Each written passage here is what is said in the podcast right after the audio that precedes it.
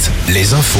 Avec Denis Lebars. Bonjour Denis. Bonjour Julien, bonjour à tous. Les traditionnels défilés du 1er mai avec la réforme des retraites en toile de fond cette année et une participation très probablement en hausse et même en forte hausse comparée aux années passées.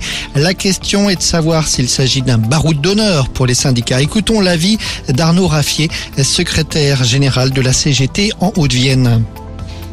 C'est certainement pas un baroud d'honneur, c'est une continuité de notre action et, et, on la continuera et toutes les organisations syndicales sont, sont d'accord pour dire ça continuera. On ne peut pas s'arrêter, on ne s'arrêtera pas, on ne s'arrêtera pas. 64 ans, on n'en veut pas. 43 ans de cotisation, on n'en veut pas. Euh, on a mis plus de 3 500 000 manifestants. Aujourd'hui, le, le, le, président euh, veut faire comme si ça se passait pas. Bon, ça se passe, donc nous on continuera et on va encore démontrer le 1er mai qu'il va encore y avoir énormément de monde dans la rue et qu'il y aura d'autres actions après le 1er mai qui rassembleront encore énormément monde. Des propos recueillis par Thierry Matona. Arnaud Raffier manifestera dans les rues de Limoges à partir de 10h ce matin dans la plupart des villes du Grand Ouest. Le rassemblement, les rassemblements sont annoncés pour 10h ou 10h30 ce matin. Elisabeth Borne envisage de son côté de recevoir les syndicats cette semaine ou la semaine prochaine et pour l'instant, Laurent Berger pour la CFDT est le seul à avoir donné son accord de principe. Plus 2,2%, c'est la hausse du SMIC en ce 1er mai 2023. Le salaire minimum passe à 1383 euros, environ 30 euros de plus. Le montant des aides sociales augmente, lui, d'1,6%. Le RSA passe à 607 euros pour une personne. Encore 3000 personnes hier soir sur le site de l'ancienne usine S20 près de l'aéroport de La Roche-sur-Yon. Il s'agit, rappelons-le, d'une rêve partie qui a commencé dans la nuit de vendredi à samedi. Elle a compté jusqu'à 5000 personnes. La protection civile est mobilisée.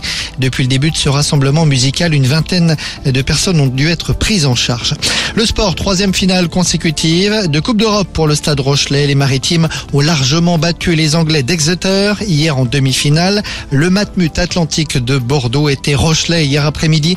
Romain Sazi devant les caméras de France 2 à l'issue de la rencontre.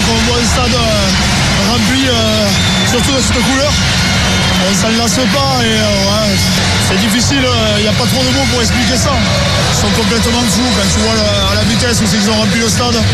Cette victoire, voilà, je pense qu'elle est vraiment pour nos supporters parce qu'on est très chanceux de les avoir. Et c'est donc en Irlande, à Dublin, que le stade de Rochelet jouera sa finale contre les Irlandais du Leinster, les tombeurs de Toulouse. Même affiche que l'an passé, ce sera le 20 mai. En foot, victoire de Marseille hier soir. L'OM revient à 5 points du PSG, battu par Lorient au Parc des Princes. Pour Angers, en revanche, plus aucune chance de maintien. Le SCO jouera en Ligue 2 la saison prochaine.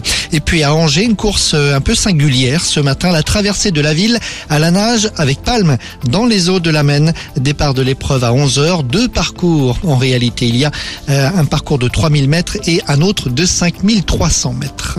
La météo avec manouvellevoiture.com. Votre voiture d'occasion disponible en un clic.